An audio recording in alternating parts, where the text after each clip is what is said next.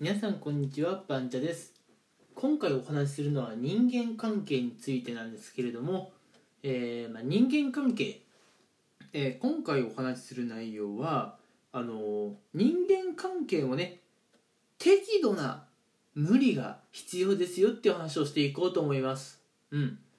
時々ねあのー心優しい方っていうかねうんあのーまあそういうなんだろう優しい方と話していると人間関係ではね一切無理をしなくてもいいよというようなね方もいらっしゃいます。うん。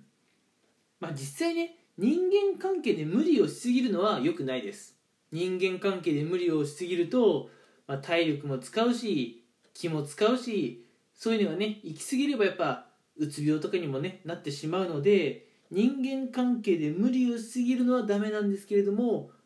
じゃあ人間関係からね一切の無理をこう取り除いてもいいかっていうとそれはそれでダメなんですよ。うん、というのもやっぱり我々ってこう誰かがいるから苦労する誰かがいるせいで疲れるっていうのはあるとは思うんですよ。うん、でも誰かがいてくれるから生活ができるっていうのもまた正しいじゃないですか。うん、例えばさあの今日あの会社の人とすごい喧嘩をしたとかね、うん、あったとしましょう。会社にそういう人がいるからあの喧嘩をするんだ疲れるんだ嫌な思いをするんだっていうのはあると思います、うん、じゃあね人間関係も一切ねこう誰とも関わりたくないなっていうとまあ大変なとこってありますよね。例えば、えーまあ、今日イライラしたからちょっとねストレス発散にあのラーメンでも食べに行こう。そう思った時にラーメン作ってくれる人いなかったらどうします？うん。誰もね、えー皆さんのね食事を作ってくれないわけですからこれはこれは大変ですよね、うん、やっぱ誰人がいるから私たちってストレスとか抱えることはあるとは思うんですが人がいるから私たちって生活ができますよね。うん。外食行って誰かが料理を作ってくれる、うん、スーパーとか行ったら、えーお店の人がねお惣菜とかをね作って並べておいてくれる、うん、誰かがいるから生活できるわけで人とね一切関わらずに生きていくっていうのは無理です、うん、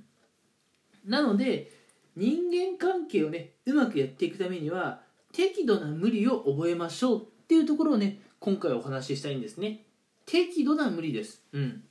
もう一回言いますけれどもあのー無理しすぎたらダメですよ。無理しすぎると皆さんが壊れてしまいますからね。はい。適度な無理。じゃ適度な無理ってまどういうものかっていうところなんですけれどもまずあの最低限ね人と関わる時のマナーはまず守りましょう。まあ本当に基礎的なことでいいんです。例えば人とね会ったら挨拶をするとかね何かしてもらったらありがとうっていう何かお願いする時はお願いしますっていううん。正直ね人と関わる時はこういう最低限のことさえできていればいいんです。うん。で目の前の相手からちょっとね難易度の高い要求とかされた時にはあの自分じゃねあのどうしようもできないと思った時にはちょっと私には荷が重いのでとかね丁重にお断りして、うん、あのーまあなんだ嫌なお仕事とかね嫌な人間関係っていうのを回避していけばいいんです、うん、